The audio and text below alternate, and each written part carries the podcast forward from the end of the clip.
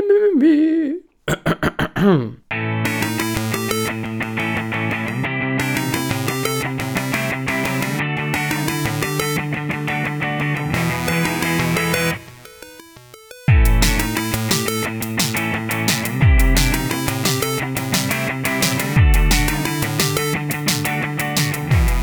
Willkommen zum 221. Towercast. Mein Name ist Dennis und mit dabei ist wie immer der Felix, mein Das treuer Partner. Ja, was? genau, Partner, okay.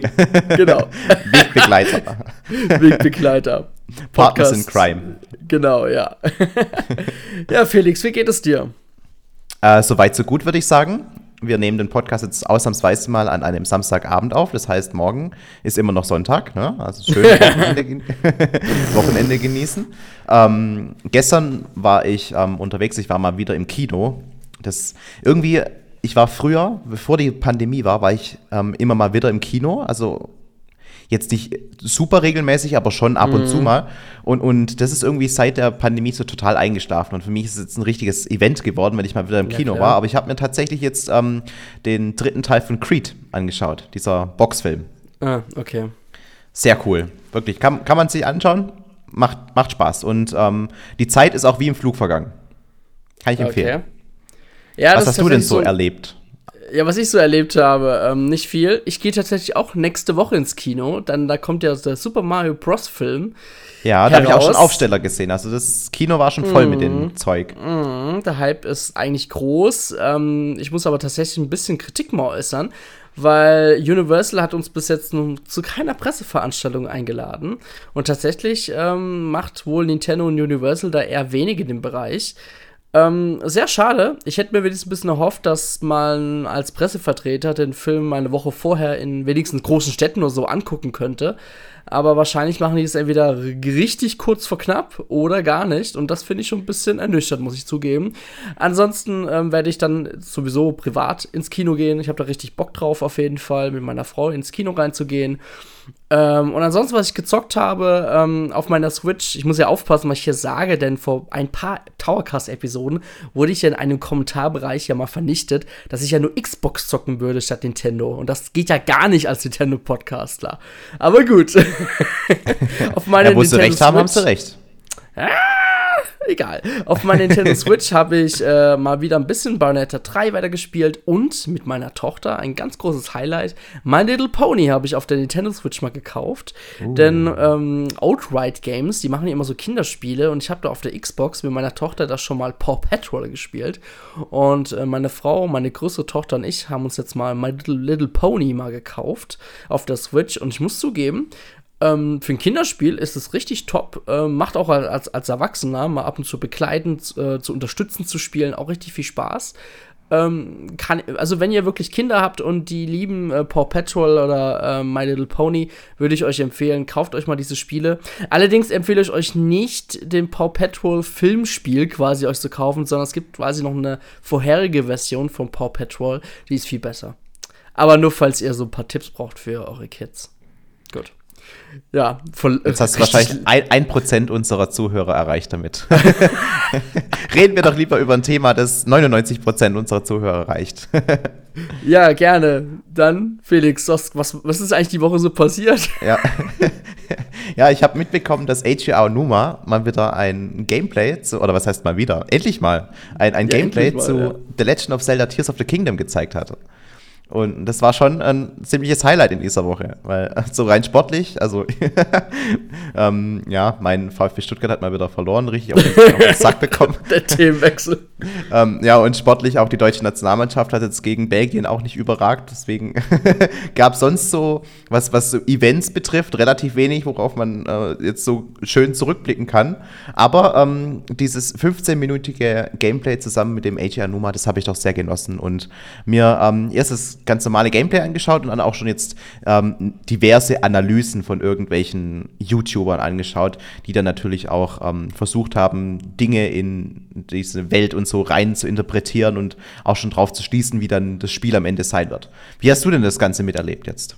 Also, ich habe es tatsächlich mal ein bisschen gestückelt angeschaut. Ähm, ich will mich tatsächlich noch gar nicht mal so viel spoilern lassen, aber ich werde wahrscheinlich nicht drum herum kommen können. Ähm, genau, weil wir jetzt auch den Podcast heute aufnehmen und ich gucke immer wieder mal wieder in das Video rein.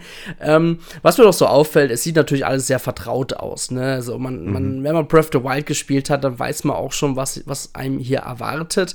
Ich habe mir auch natürlich auch, weil es mich brennend interessiert hat, es gab bei IGN ein Vergleichsvideo, wo man quasi die Vergleiche der Welt gesehen hat von ähm, äh, Breath of the Wild und Tears of the Kingdom. Und tatsächlich gibt es hier und da mal Unterschiede.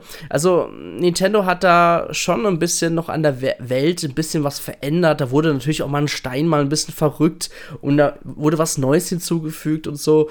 Das ist schon sehr interessant, das mal zu sehen. Ähm, ich frage mich, ob man das einfach gemacht hat, weil man gedacht hat, oh, das gefällt uns doch nicht, wenn der Stein dasteht, da soll es dastehen. ähm, ich bin aber auch gespannt ähm, in diesem zeitlichen Abstand, was sich da alles so getan hat in der Welt. Ähm, was natürlich so ein bisschen ernüchternder trotzdem ist, man hat ja einmal gesehen, wie Link da so sich von so einem, von einer Oberfläche, also quasi, da gibt es ja Inseln, die schweben ja in der Luft, das wissen ja alle mittlerweile.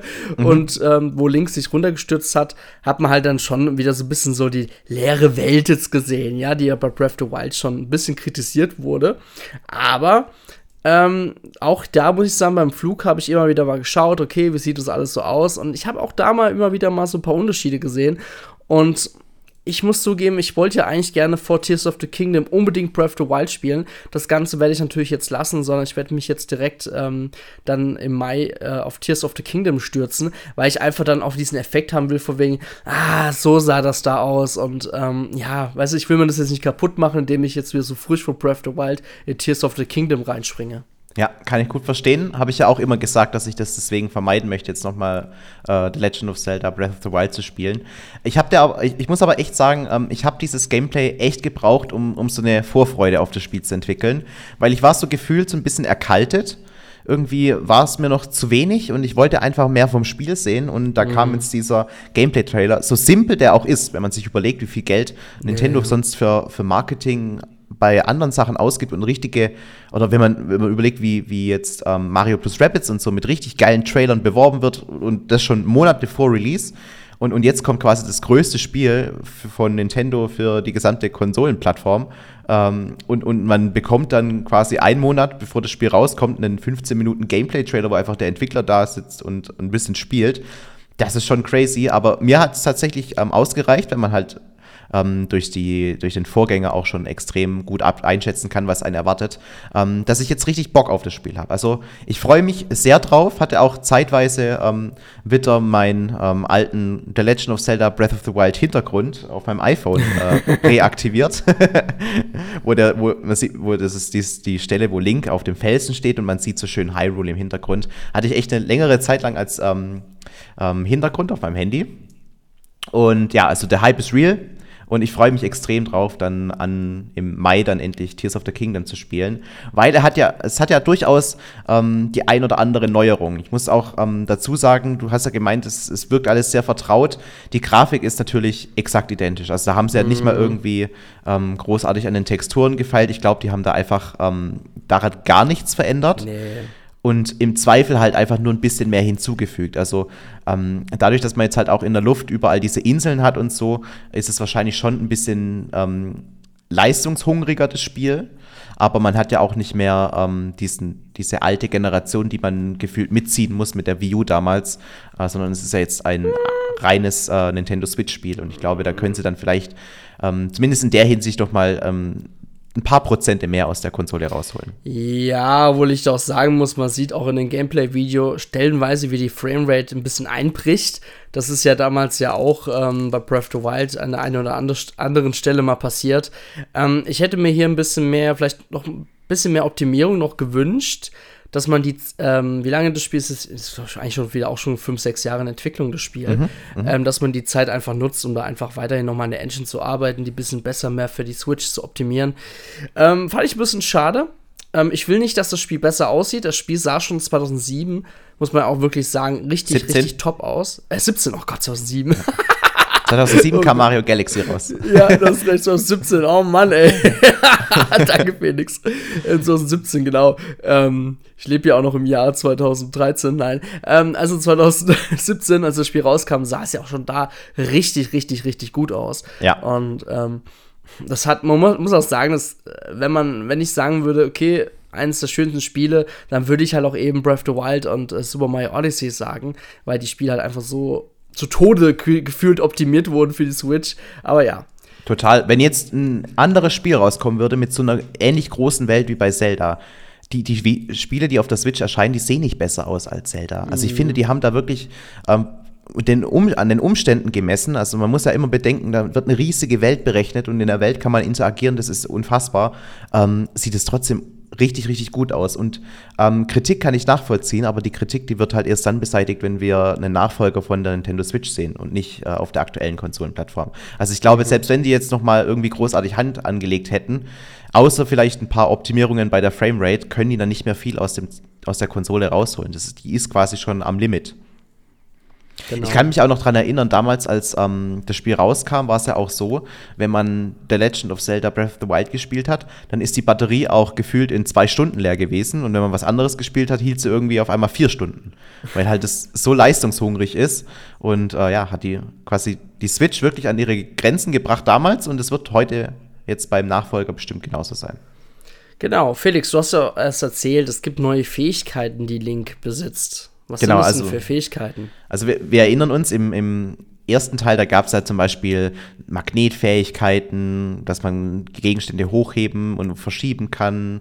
Oder man konnte ähm, ne, gewisse Gegenstände in der Zeit anhalten, dann draufkloppen, dass dann die wegfliegen können und solche Geschichten. Und ähm, von den Fähigkeiten gibt es jetzt eben ähm, auch wieder vier vier neue. Ich denke mal, die werden auch die alten Fähigkeiten ersetzen. Ich glaube nicht, dass wir ähm, die alten wieder sehen werden. Und ähm, die gehen wir jetzt mal Schritt für Schritt durch, dass man ähm, ein bisschen ein Gefühl dafür bekommt, was uns jetzt in uh, Tears of the Kingdom erwartet. Ähm, die erste Fähigkeit ist Zeitumkehr und das ist die allererste Fähigkeit, die man auch im, im, ersten Trailer schon gesehen hat. Wir wissen jetzt, dass man die Zeitumkehr nutzen kann, um beispielsweise von den Steinen, die überall auf der Erde verteilt liegen, dass man dadurch wenn man die Zeit zurückdreht, wieder an die, an die Inseloberfläche kommen kann. Also dann fliegt man quasi auf den Steinen wieder ähm, nach oben in den Himmel und ist dann äh, quasi oben äh, bei den Inseln.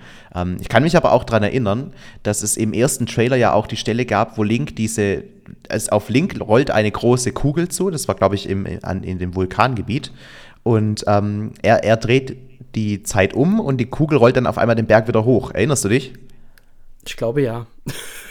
und, und, und, und dadurch, dass quasi die Kugel den Berg hochrollt, hat dann noch ähm, die Kugel den einen oder anderen Gegner vernichtet. Deswegen ähm, die Zeitumkehr. Wir haben jetzt ja hauptsächlich gesehen, dass man dadurch ähm, eben mit diesen Steinen an die ähm, Inseloberfläche kommen kann. Ähm, kann man auf jeden Fall auch ähm, anders nutzen, beispielsweise um eben herunterrollende Steine ähm, wieder zurückrollen zu lassen. Also gibt dann auch wieder bestimmte ein oder anderen Rätsel, die man mit dieser Zeitumkehr dann äh, lösen muss. Also da freue ich mich extrem drauf, weil das ist eine, eine, ähm, eine Fähigkeit, die sehr viel Spielraum für Spielereien lässt. Ja, wobei ich finde, es sieht so, ist natürlich so auf Schienen, ne, muss man sagen. Das heißt, man hat da irgendwie auch keinen Einfluss wohl drauf. Also, Deswegen, ja, ich denke mal, man sieht was, man kann die Zeit umkehren, ja, aber man, man kann es nicht beeinflussen. Und da fehlt so ein bisschen mehr die Sandbox. Ähm, ähm, also jetzt sagen, bei den, bei den Steinen bin ja. ich bei dir, aber wenn du jetzt halt auch ja. ähm, andere Gegenstände wieder dahin bringst, wo sie vorher waren, also du, du drehst ja nur die Zeit um, du kannst ja, ja dann die Zeit nicht manipulieren, nicht beeinflussen, wie es halt vorher war. Ähm, ich finde es ja auf jeden Fall cool, die Fähigkeit, und deutlich besser wie jetzt zum Beispiel die zweite Fähigkeit, den Deckensprung, weil ich glaube, das ist noch linearer. Ähm, Deckensprung mhm. ist halt einfach nur die Fähigkeit, dass wenn du in irgendeinem überdachten Bereich bist, dass du ähm, quasi wie ein Warping schneller an die Oberfläche wieder zurückkommst.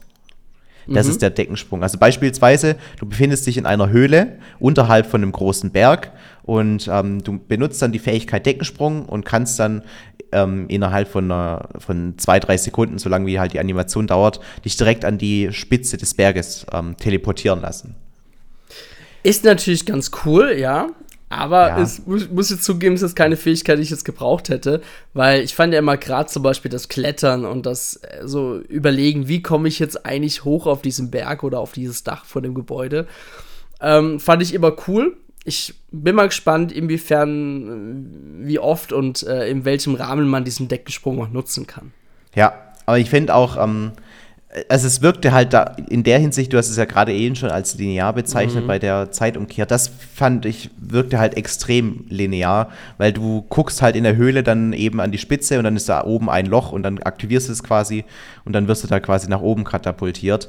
Und ähm, ich, ich ahne halt schon, dass es teilweise Rätsel gibt, wo du dann einfach nur immer äh, gucken musst, okay, wo ist das Loch, wo kann ich mich hochteleportieren.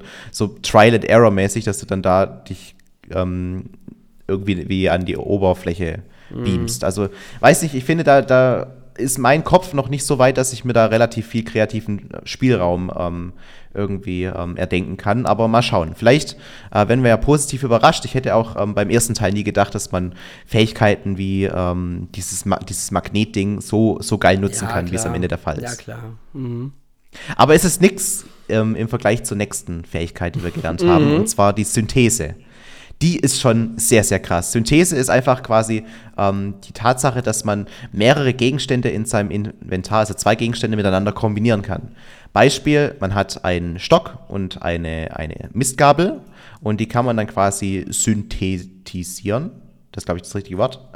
Mhm. und äh, dann wird quasi eine, eine ganz lange Lanze draus, wo vorne dann die Mistgabel ist und, und, und an dem hinteren Teil dann der Stock, dass man quasi seine Gegner ähm, weiter von sich weghalten kann.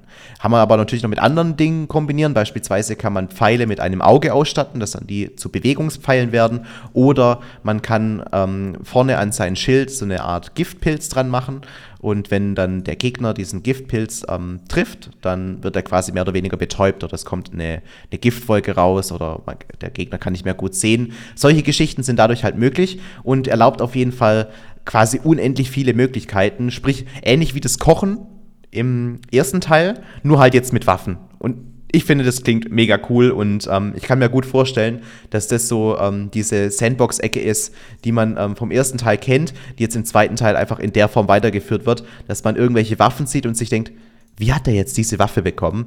Und dann äh, findet man raus, ah, okay, ich muss das und das kombinieren, dass ich dann das rausbekomme. Also das stelle ich mir, das stelle ich mir richtig cool vor. Richtig viele Fähigkeiten. Ja, da muss ich auf jeden Fall recht geben. Das ist etwas, wo ich dann auch dachte, okay, das ist jetzt mal ähm, ein Feature, wo wieder so ein bisschen dieses Experimentieren und ähm, Mixen von verschiedenen absurden Sachen äh, unterstützt auf jeden Fall. Denn ja, ich fand es schon mit den Pfeilen krass, als dann da der eine Gegenstand da ähm, äh, verbunden wurde. Ich weiß nicht mal genau, welcher das jetzt war. Und dann hat er diese, diesen Vogel da verfolgt und so. Und man hat ja schon im Inventar gesehen, man konnte ja auch noch viel mehr mit dem Pfeilen verbinden. Also Nintendo, ähm, ich denke mal, wenn wenn die meiste Zeit für Entwicklung in den letzten ähm, gefühlt sechs Jahren draufgegangen sind, dann war es auf jeden Fall für dieses Feature gefühlt, weil mhm. wenn man da wirklich mit allen Gegenständen gefühlt von der Welt äh, aus dem Spiel was verbinden kann, dann ist das hier ein Feature, wo ich mir sage, okay, dann erwartet uns hier was ziemlich Großes. Ja, man muss sich halt überlegen, wie viele Fähigkeiten das dann sein können. Also es gab ja unfassbar viele verschiedene Gegenstände in Zelda Breath of the Wild. Und im Nachfolger sind sogar noch teilweise neue Gegenstände hinzugekommen. Also ähm, ich habe in einem Video gesehen, dass einer einen neuen Pilz entdeckt hat, den es so vorher noch nicht gab. Und man hat ja auch schon Icons gesehen, wie diese Batteriegeschichten und so weiter. Also da gibt es dann schon ähm, nochmal neue Gegenstände. Und wenn man die jetzt alle miteinander kombinieren kann, also ich frage mich echt, wo da das Limit ist. Also, weil man kann ja dann quasi, stell dir vor, du kannst jeden, jeden Gegenstand, es ist, kann ja auch ein Stock sein, ja, ein Stock mhm. Mit quasi allem in deinem Inventar zusammenknüpfen, wie viele Möglichkeiten gibt es denn da? Also es ist für mich gerade unvorstellbar, dass es quasi alles miteinander kombinierbar ist. Irgendwo muss noch ein Limiter drin sein, weil das wäre sonst zu absurd. Ja, klar. Das, das ist ja, also wenn, wenn ich jetzt einen Stock quasi mit, mit allem kombinieren könnte, das sind ja dann schon wieder nur, nur mit dem Stock bestimmt 150 Möglichkeiten, die sich da ergeben. Und dann hast du jetzt noch nicht mit dem, mit dem Schwert ausprobiert, du hast es noch nicht mit, keine Ahnung, mit der Mistgabel ausprobiert. Also das kann ich mir echt nicht vorstellen, dass das alles so funktioniert, wie ich das mir jetzt gerade vorstelle. Aber es ist auf jeden Fall ein spannendes Feature und wird auf jeden Fall richtig viel ähm, Freiheiten erlauben. Und ich kann mir auch gut vorstellen, dass wir dann ähm, in, in den nächsten Monaten einfach viele Gameplay-Videos sehen und dann haben die einfach Waffen mhm. in der Hand und man sich überlegt, fuck, was ist das für eine geile Waffe? Die will ich auch haben und dann recherchiert man nach, was ist das für eine Waffe. Also ich kann ich mir richtig gut vorstellen einfach. Aber allein als man gesehen hat, dass man das Schild da mit einem Pilz kombiniert hat und der Pilz hat dann dafür gesorgt, dass dann Rauchwolke und so entsteht. Mhm. Also äh, schon sehr interessant. Total. sieht aber, ja. ja. Es, ich finde, es sieht halt auch sehr albern aus erstmal. Ne? Es sieht so, auch, auch dieser eine, wie war das, so ein Stock mit einem Stein verbunden oder so, ein Ast. ja. Ja, vor allem, äh, äh, der, der Stein war ja riesig. Hatte ja. einfach einen riesigen Stein vorne an dem Stock dran. Aber ja, äh, mega cool einfach und ähm, zurückkehrt ja dieses Feature, dass ähm, Waffen zerbrechen können. Also es wird wieder nicht so sein, dass man Waffen findet und die dann auf ewig halten kann. Aber dadurch, wenn man jetzt verschiedene Waffen miteinander verbindet, äh, verändert sich natürlich auch ähm, die Haltbarkeit von gewissen Gegenständen. Und so kann dann beispielsweise auch ein Stock ein bisschen länger halten, wie es jetzt ähm, ja, der Fall wäre, wenn man einfach nur mit dem Stock so kämpfen würde. Ich kann mich halt auch gut daran erinnern, mhm. ähm, dass es einige Male vorkam bei Breath of the Wild, vor allem am Anfang, dass man irgendwie mit, mit sechs Schwertern in, in eine Höhle reingegangen ist, wo, wo ein Gegner war. Mhm. Ähm, und dann ist man irgendwie mit einem, einem Schwert, einem Schwert rausgegangen, weil alle anderen fünf kaputt gegangen sind. Ja, klar. Ja, ich bin mal gespannt, ähm, ob es auch nicht diese so Haltbarkeit nicht ein bisschen erleichtert, denn es gibt das Feature gibt es ja immer noch, dass Waffen kaputt gehen. Und ich muss zugeben, ich weiß, viele von euch sind da kein Fan von. Ich bin Fan von, ich mochte das total, das Feature, weil ich dann mir immer Gedanken machen musste, okay, was muss ich jetzt, was muss ich jetzt vorbereiten, um in diesen nächsten Kampf zu gehen und ja, um da Gedanken zu machen, das fand ich schon ganz cool. Also mich hat es auch ähm, ehrlich gesagt nie gestört, aber ich kann auch voll nachvollziehen, wenn es einen genervt hat. Ich finde halt, es hat sehr gut in diese Welt hineingepasst. Also es war jetzt für mich ein, ein Ding, irgendwas hätte sich falsch angefühlt, wenn man jeden Gegenstand unendlich lang hätte halten können, weil dann hast du nach einer Stunde so gefühlt deine drei Waffen gefunden, die halt ultra stark sind und alle anderen Waffen hätten halt keine Berechtigung mehr.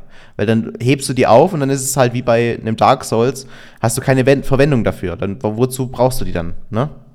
Also ich finde, ja. da ist es eigentlich ganz äh, cool, wenn da jetzt, wenn du quasi dazu gezwungen bist, immer wieder neue Waffen auszuprobieren. Mhm. Aber kommen wir zur letzten ja. Fähigkeit. Und das ist die Ultrahand. Und die haben wir auch schon in, in früheren Trailern gesehen, denn mit der Ultra-Hand ist es möglich, dass man sich quasi wie in ähm, Banjo Kazooie Nuts and Bowls äh, verschiedene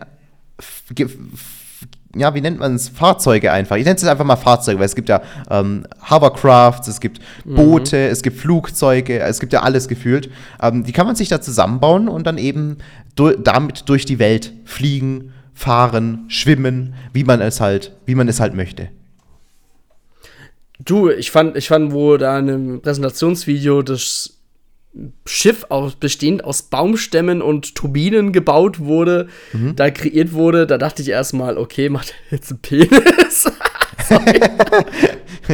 okay. Also, ja, ich war also erstmal ich war erstmal leicht schockiert. Ja. Am Anfang war es ja auch so, dass er die drei Baumstämme so direkt gerade aneinander angebracht hat, aber dann hat er ja doch noch das Bedürfnis gehabt, dass der mittlere Baumstamm ein bisschen rausragt, ne? genau, ja. Nee, nee, also alles gut. Ähm, ja, nee, ich fand, ähm, ich finde interessant, also man hat ja schon in einem vorherigen Trailer ja gesehen, dass das Feature kommen wird, ne? Jetzt weiß man ja auch, wie man das alles zusammen kreieren kann. Ähm, ja, ich weiß, ich habe dazu irgendwie keine richtige Meinung, weil ich bedenke, ich denke mal, man hat nicht unendlich, also man hat nicht die unendliche Gewalt darüber, Sachen zu kreieren. Ich denke mal, es gibt auch immer ein Limit.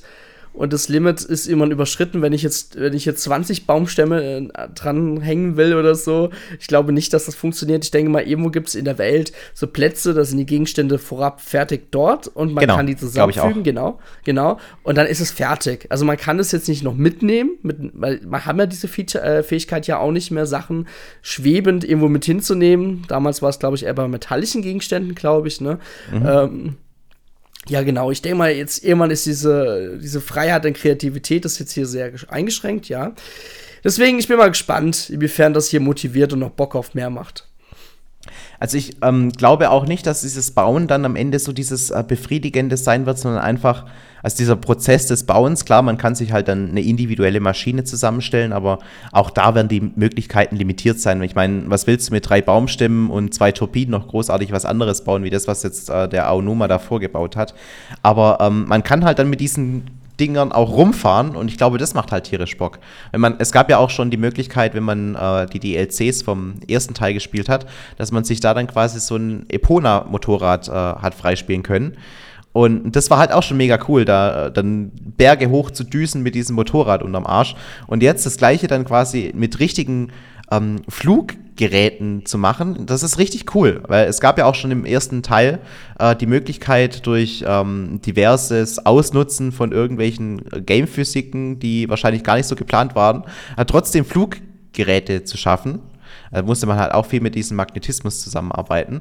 Aber jetzt kann man das halt auch ähm, quasi so machen, wie es auch vom Spiel vorgegeben ist, intendiert.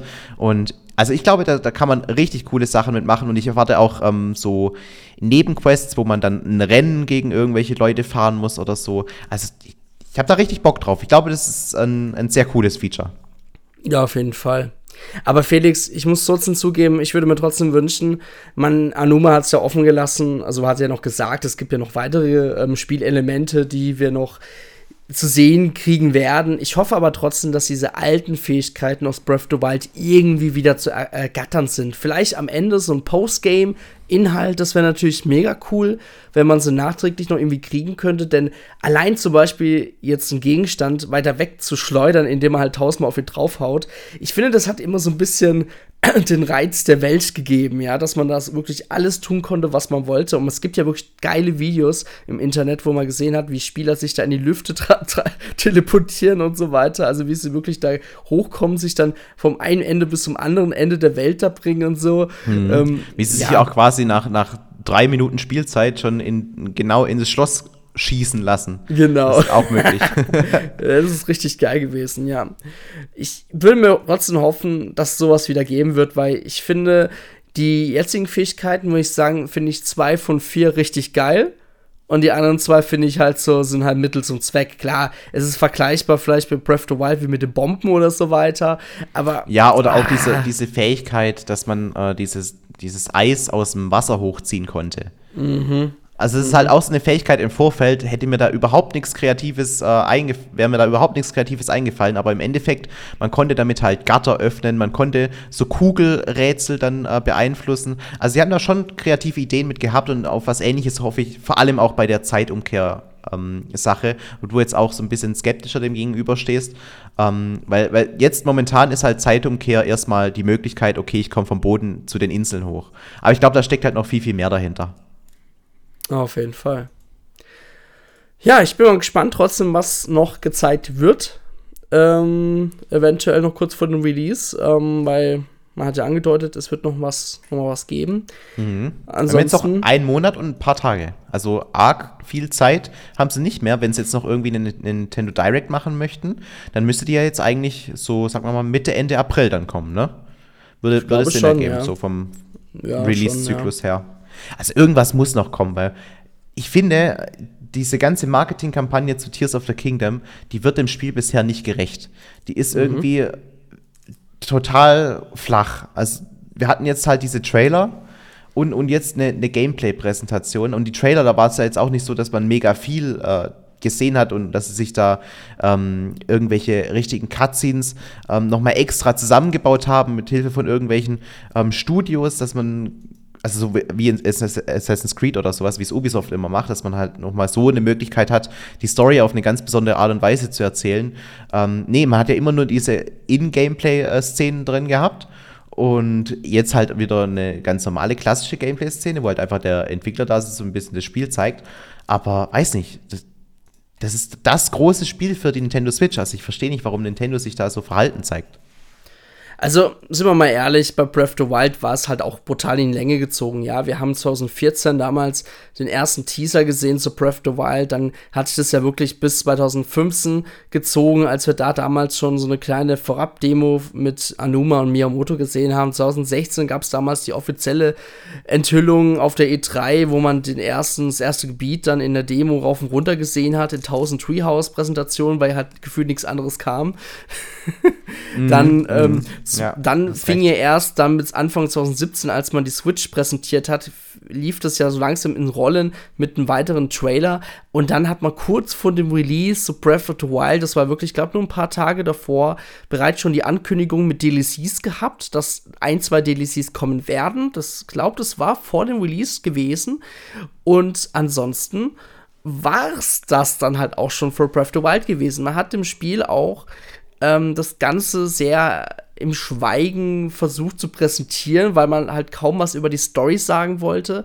Und bei Tears of the Kingdom, muss ich zugeben, kommt es noch ein bisschen extremer rüber. Also es ist genau wie Breath of the Wild plus noch ein bisschen, nur einen kleinen Ticken schlimmer, dass wir halt immer noch so im Regen stehen gelassen werden, weil wir hatten da Breath of the Wild im, in der Januar, ähm, damaligen Januar-Switch-Präsentation einen richtig epischen Abschlusstrailer gesehen, der oh, ja. ein Gänsehaut verursacht hat. Der, einer der besten Trailer überhaupt, fand ich. Also, Von Nintendo, muss man auch sagen. Ne? Mhm. Ähm, und dieser Trailer fehlt uns. Und ich glaube, Nintendo macht es aber bewusst, weil sie wissen, okay, sie müssen nicht sowas machen, weil Tears of the Kingdom hat ja jetzt schon extrem hohe Vorbestellerzahlen.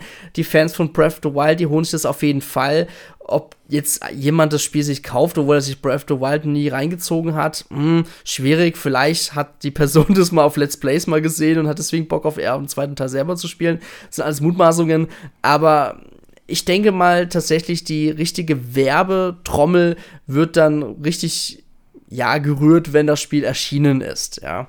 Hm, oder Deswegen, halt kurz davor, so im Mai dann wahrscheinlich. Anfang richtig Mai. kurz davor, ja. Aber mhm. jetzt, nein. Weil ich glaube, also, jetzt will Nintendo sich erstmal richtig auf den Super Mario-Film erstmal konzentrieren.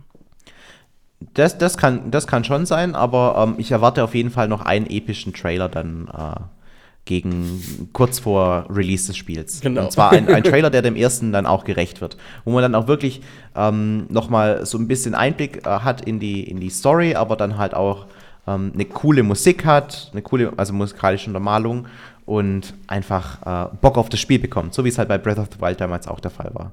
Mhm. Ähm, weil ja, Bock Felix. auf das Spiel bekommen, das ist ein ja. gutes Stichwort ähm, bezüglich, ich, ich scroll so ein bisschen durch die Kommentare, die wir bei Endtower bekommen haben. Und da gab es da durchaus den ein oder anderen kritischen Kommentar, weil die Leute sagen, dass es ihnen zu viel Sandbox, zu viel Crafting und ähm, ich glaube, die hätten sich dann noch ein bisschen mehr dieses alte Zelda zurückgewünscht, wo man ähm, zumindest einen Ticken linearer durch eine Story geführt wird und dann quasi von Dungeon zu Dungeon marschiert. Aber ähm, das wird wahrscheinlich ähm, wieder nicht so sein. Also ich erwarte eigentlich vom Gameplay her ziemlich genau eins zu eins das, was auch schon im Vorgänger der Fall war und dass sich dann halt auch die Story wahrscheinlich eher im Hintergrund aufhält. Mhm. Was, was, denkst du denn dazu? Mm, ja, ja, ha, keine Ahnung. ich kann es noch nicht sagen. Also, wenn wir ehrlich sind, bei Breath of the Wild war es ja eigentlich so ähnlich, ne? Ja, ja, das meine ich ja. Ja, ja. Genau. Also man hat zwar schon ein bisschen Story gehabt und ich kann mir gut ja. vorstellen, dass es bei Tears of the Kingdom ein bisschen mehr ähm, Zwischensequenzen, ein bisschen mehr Dramatik gibt, weil man hat ja, ja auch jetzt ähm, schon coole ähm, ähm, Szenen gesehen, wie auch Ganon zu seinem Volk spricht und so weiter. Also da gibt es schon äh, den einen oder anderen Teaser, dass da vielleicht ein bisschen mehr Story drin auftaucht. Aber ich glaube halt trotzdem, dass die Story dann am Ende vom Spiel vielleicht 5% ausmacht und die anderen 95% bist du halt wieder in dieser großen Oberwelt und erkundest die einfach und, und machst dir dein eigenes Abenteuer. Und dafür haben sie halt jetzt gesorgt mit diesen ganz vielen Fähigkeiten, die man hat. Also ich glaube wirklich, dass ja. in der Hinsicht sich äh, im Vergleich zum Vorgänger sehr, sehr wenig ändern wird. Die Hoffnung, ja. die da manche hatten, die ähm, muss ich leider nee. quasi ausbremsen. Ja, ja, ich glaube auch, das wird genauso sein. Man wird dieselbe Richtung einschlagen. Und das finde ich aber nicht schlimm, weil ich habe nicht umsonst damals Breath of the Wild eine 10 von 10 gegeben, weil ich finde, so kann gerne jedes weitere Zelda-Spiel sein, natürlich gerne weiterentwickelt, mehr Sprachausgabe, mehr ähm, Link darf auch mal gerne sprechen, meiner Meinung nach. Es darf aber auch mal gerne mal immer mehr Stories sein. Ich muss zugeben, ähm, viele Fans oder viele Enter-Leser haben ja in den Kommentaren wieder das klassische Zelda sich gewünscht, äh, quasi ähm, ein Reboot zu Ocarina of Time nach dem Motto. Ich muss gestehen, ich will nicht mehr da gerne zurück, weil ich fand einem schon, klar, es war halt eher ein Adventure-Spiel, man hat halt seine Aufgaben strikt gehabt, aber ich möchte halt trotzdem gerne meine Freiheiten haben und ich fand schon mit äh, Links Between Worlds jetzt oder jetzt halt mit ähm, Breath of the Wild hat man schon gezeigt eigentlich, wohin Zelda gehen muss, um einfach mit aktuell modernen Spielen mitzuhalten, weil das System, was Ocarina of Time, Twilight Princess, Wind Waker oder ähm, glaube, das war schon. Majora's ähm, Mask vielleicht noch. Äh, Majora's Mask etc., genau, hatte, das, das passt nicht mehr in die heutige Zeit. Und wenn du jetzt heute jüngeren Leuten so ein Spiel gibst, die, die würden sich eher vielleicht sogar langweilen, ja. Äh, Dark Souls etc., die machen das auch gut vor, was so eine Open World alles möglich macht. Oder andere Spiele, ist mal ganz plump gesagt, Assassin's Creed oder so. Es braucht heutzutage einfach eine Open World. Und ich finde einfach, da muss einfach Nintendo dranbleiben, was Zelda dieses System einzuführen. Man, ich bin aber trotzdem gespannt, ob es nicht in Tear of the Kingdom vielleicht trotzdem nicht Dungeons gibt. Also, das kann gut sein. Ich glaube, ähm, also ich finde, die Open World ist ja gar nicht der Aufhänger, weil gefühlt wollten ja. sie die Open World ja auch schon bei äh, den alten Spielen umsetzen. Und mit, ich finde, Wind Waker ist halt das beste Beispiel, dass wir da auch eine riesige Open World hatten. Aber du hattest da halt irgendwie mehr, mehr Führung durch das ganze Adventure durch. Mhm. Und ähm, ich glaube, das ist so ein Punkt, den sich halt viele ähm, wieder zurückwünschen, weil man, man, der, der, der Nachteil, den halt ähm, Zelda hat, die Entwickler, ist, dass ähm, die Fans von dem Spiel eine gewisse Erwartungshaltung haben. Und die Erwartungshaltung früher an den Zelda war halt, ähm, ich habe zwar eine große Oberwelt, die ich auch frei erkunden kann, das war ja schon immer irgendwie was, was für Zelda gestanden ist, aber ähm, man ist quasi in verschiedene Dungeons gegangen, hat dann da irgendwie einen neuen Gegenstand gelernt, äh, bekommen und anhand dessen dann neue Rätsel ähm, quasi ähm, lösen können und die dann teilweise auch in der Oberwelt ähm, einsetzen können, um dann da auch neue, neue Dinge erreichen zu können. Also mhm. bestes Beispiel ist ja auch dieser, dieser Gleiter aus Twilight Princess, der immer an diese, diese, also wie nennt man diese Kreisel da? Weißt du, was ich meine? Der halt dann an, die ja. an die Wände geklebt ist und man konnte dann mhm. sich quasi von Wand zu Wand schießen und dann äh, verschiedene äh, Wände nach oben klettern. Ähm, solche Dinge oder, oder der, der Greifhaken, ich glaube, das ist noch ein einfacheres Beispiel, weil da weiß jeder sofort, was gemeint ist. Der Greifhaken hat halt dann erlaubt, dass du ähm, in alte Gebiete zurückgehen konntest und dann da äh, an neue Stellen hochkommst. Und ähm, das war auch schon so dieses typische Zelda-Gameplay, was halt jetzt irgendwie komplett ja. weggefallen ist, weil man halt von Anfang an alle Fähigkeiten hat und dieses Gefühl des Fortschritts und auch, ähm, dass man irgendwie durch das Spiel geführt wird und, und immer stärker wird, das ist halt so komplett weggefallen. Und wenn man keinen Spaß daran hat, ähm, die Welt aus eigenen Stücken zu erkunden und, und ähm, quasi ähm, herauszufinden, was man den ganzen Dingen machen kann, sondern wirklich nur daran interessiert ist, die Story, äh, die Story zum Ende zu bringen, dann ist halt Breath of the Wild echt nicht so das Spiel, worauf man ähm, jetzt die letzten Jahre hin, hingefiebert hat. Also ich kann es schon nachvollziehen, dass dann Zelda-Fans schon enttäuscht sein können. Aber ähm, du sagst es schon richtig, es ist halt irgendwie eine Weiterentwicklung von The Legend of Zelda, die aber halt ähm, teilweise ein bisschen von dem abkehrt, was halt früher für Zelda gestanden ist.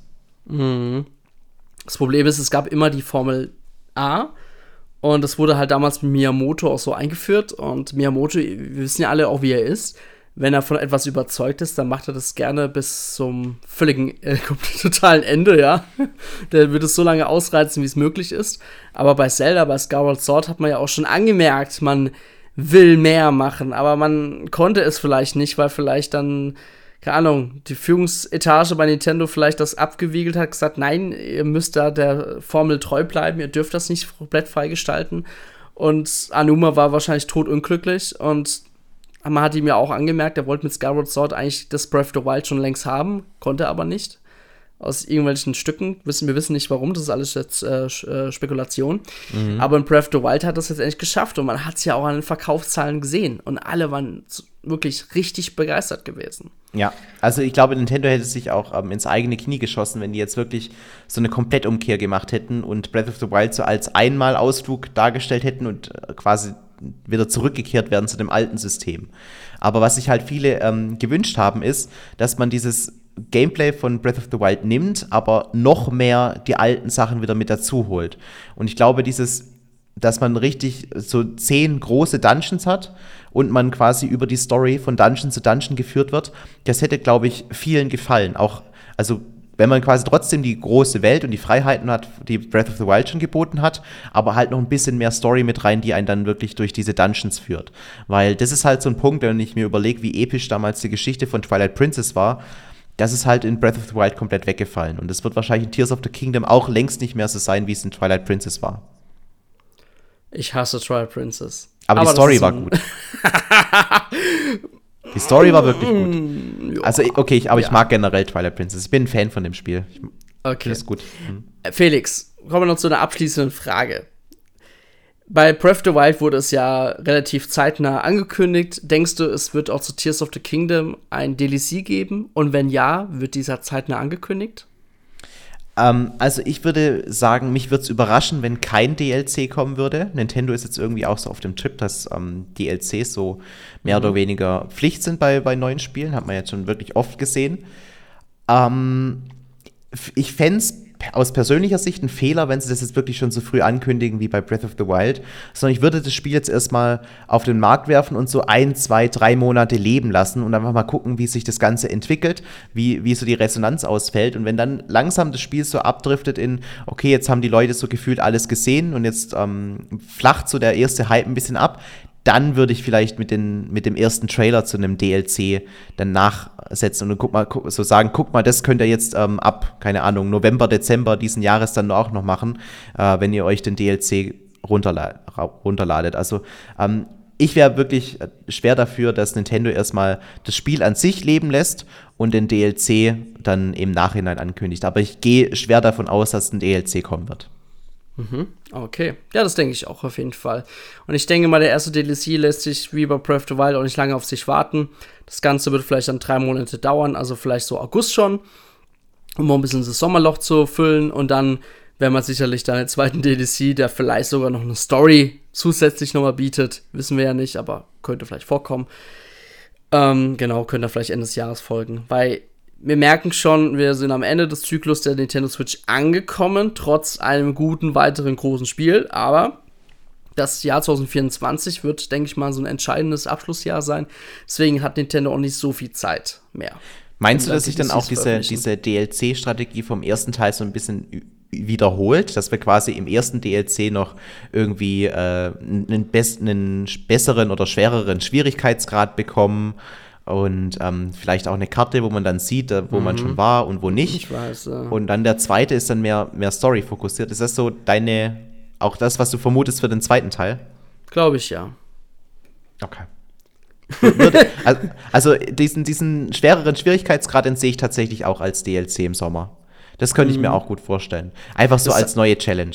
Ja, das haben sie natürlich bei Metro Thread als kostenloses Update zum Beispiel auch gemacht, aber diese mhm. Master Quest-Dinger, sagen wir jetzt mal, das ist bei Zelda ja auch ziemlich bekannt und ja, das wird Nintendo nachliefern mit einem Update, damit das Spiel dann auch wieder in aller Munde ist. Dann werden die Fans, die das Spiel schon längst durchgespielt haben, nochmal durchspielen, aber mit dem härteren Modus.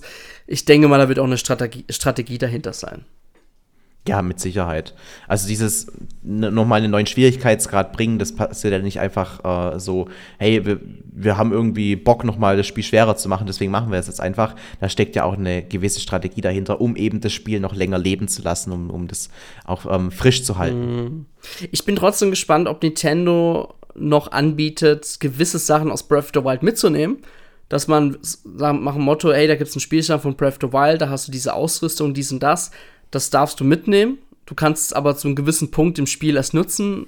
Wer weiß, ob da vielleicht was kommt oder ob man wirklich davon null anfängt. Ich bin mal gespannt, ob da noch was angekündigt wird. Also gemessen an dem, was man jetzt in dieser Gameplay-Präsentation gesehen hat und dass er auch wieder mit vier Herzen anfängt, glaube ich, macht es Nintendo ähm, wieder genau so, dass man mehr oder weniger bei null anfängt und ähm, würde mich tatsächlich auch nicht stören, weil ich finde, den größten Reiz bei Breath of the Wild war ja auch dieses, dass man am Anfang in diese große Welt kommt und, und alles gefährlich an, sich anmutet. Mhm. Und dann irgendwann nach, keine Ahnung, 20 Stunden oder so, hat man dann mehr Herzen, mehr Ausrüstung und so weiter und Dinge, die vorher eine Riesengefahr waren, kannst du dann jetzt easy wegschnetzeln. Und ich glaube, dieses selbe Gefühl werden wir auch wieder bei Tears of the Kingdom haben, dass halt am Anfang alles super bedrohlich wirkt und am Ende haust du die, die schwersten Gegner einfach weg.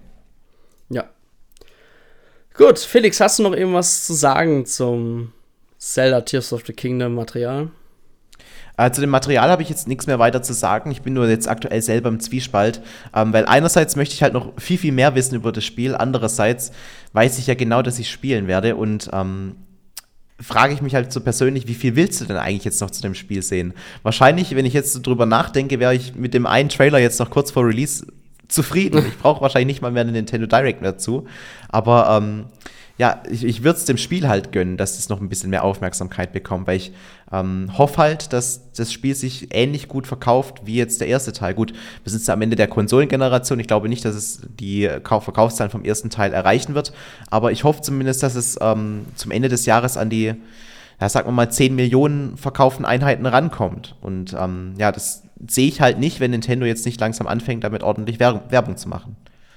Das wäre noch mein okay. Wunsch halt. Mhm. Okay. Apropos Werbung, wir haben jetzt seit wir haben seit ein paar Tagen jetzt einen Patreon-Account. Ähm, tatsächlich gab es einige User unter euch, die hatten jetzt richtig Bock, uns mal zu unterstützen ähm, in Form einer Spende. Allerdings ist das so mit gewissen steuerrechtlichen ja, Grundlagen nicht immer so einfach, einfach hier zu sagen, hier enter und nimm mein Geld. Ähm, wir haben das Ganze jetzt über Patreon ähm, jetzt gestartet, weil Patreon auch ein bisschen uns hier unter die Arme hilft, damit das, damit auch die User auch eine Quittung kriegen zum Beispiel ähm, und wir das auch dementsprechend dem Finanzamt und so weiter alles vorführen können. Aber das sind alles so Geschichten, die euch eigentlich nicht interessiert. Aber wenn ihr gerne Enter unterstützen wollt mit einer einmaligen oder ähm, ja dauerhaften Spende monatlich, könnt ihr gerne auf unserem Patreon-Account gehen. Also sucht bei Patreon einfach mal auf, äh, sucht einfach mal nach N-Tower, ja. Ähm, wenn, man sieht zwar, man kann nur monatlich was abonnieren, aber ihr könnt das auch sofort wieder kündigen. Dann hättet ihr quasi im Endeffekt euer einmalige Spende auch erzielt. Nur so als kleiner Tipp. Es muss ja nicht unbedingt, also Unterstützung kommt ja, ja auch nicht nur monetär bei uns an. Ja, klar. Ähm, es wär, würde uns ja auch schon sehr freuen, wenn ihr eine, eine positive Rezension auf iTunes oder sowas äh, zurücklassen würdet. Weil das hilft uns natürlich auch ein bisschen bekannter zu werden, dass der ähm, Podcast auch ein bisschen wächst. Und ich glaube, damit wäre uns auch schon ja, sehr geholfen. Genau, genau, genau, genau, ja. Nee, weil ähm, immer ein bisschen transparent mit reinzubringen. Ähm, natürlich gibt es immer wieder steigende Kosten. Das ist ja, denke ich mal, äh, kein Geheimnis. Das ist einfach bekannt. Ähm, hier und da die, ähm, die Server werden natürlich auch immer teurer. Die Lizenzgebühren für die ganzen Software oder äh, die wir nutzen, werden auch immer teurer. Also deswegen versuchen wir da schon relativ Endtower so ein bisschen immer dieses Non-Profit-Geschäft ähm, weiterhin zu halten. Und das geht halt nur natürlich mit eurer Unterstützung oder halt mit der Werbung, die bei uns halt geschaltet wird. Ne? Deswegen nicht wundern. Und wir bedanken uns natürlich bei jedem Unterstützer. Das tun wir. Gut, dann war es das mit der heutigen Ausgabe. Felix, danke, dass du wie immer mit dabei warst. Sehr gerne. Ähm, genau, wie gesagt, schreibt gerne einen Kommentar. Wir lesen es gerne in der nächsten Towercast-Episode vor. Und ansonsten hören wir uns dann wieder in ja, zwei, zwei Wochen wieder. Genau. Alles klar, machen wir so. Bis, bis dahin, tschüss und bis zum nächsten Mal. Bye, bye. Ciao.